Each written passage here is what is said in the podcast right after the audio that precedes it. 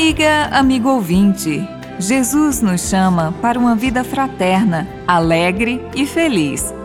Hoje, o Evangelho de Lucas, no capítulo 17, versículos de 1 a 6, nos apresenta duas advertências e uma admoestação dirigidas por Jesus aos discípulos.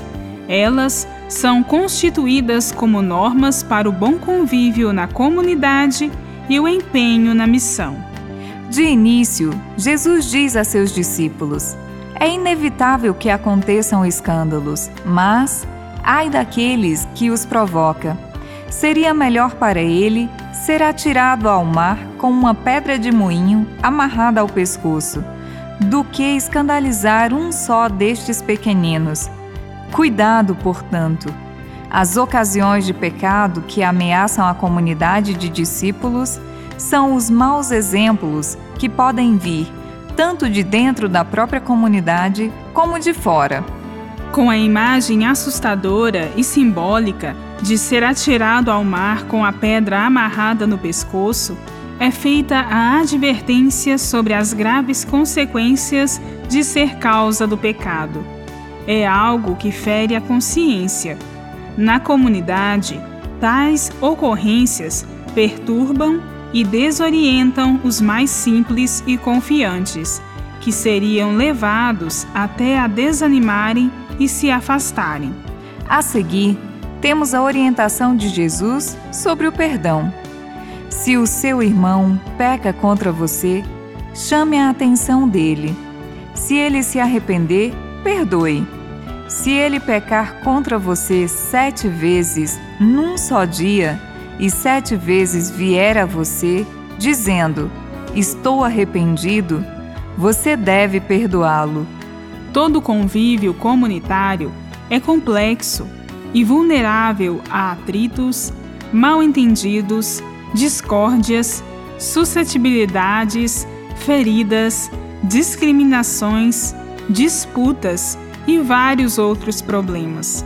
O perdão é uma das atitudes básicas para garantir o bom convívio comunitário, na harmonia e na paz. Finalmente, quando os discípulos pedem a Jesus, aumenta a nossa fé, Jesus, em sua resposta, usa a imagem de uma amoreira, que, pela fé, mesmo pequena, pode ser arrancada e plantada no mar. A resposta de Jesus claramente simbólica, envolvendo a amoreira plantada no mar, tem o sentido de esclarecer que o fortalecimento da fé se dá em atirar-se para fazer a vontade de Deus, mesmo que aparentemente inviável.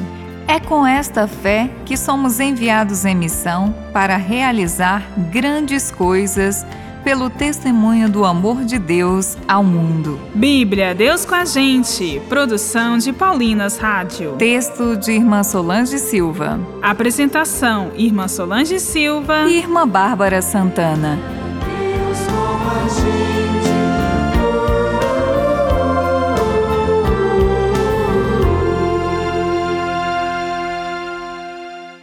Você acabou de ouvir o programa Bíblia Deus com a Gente, um oferecimento de Paulinas, a comunicação a serviço da vida.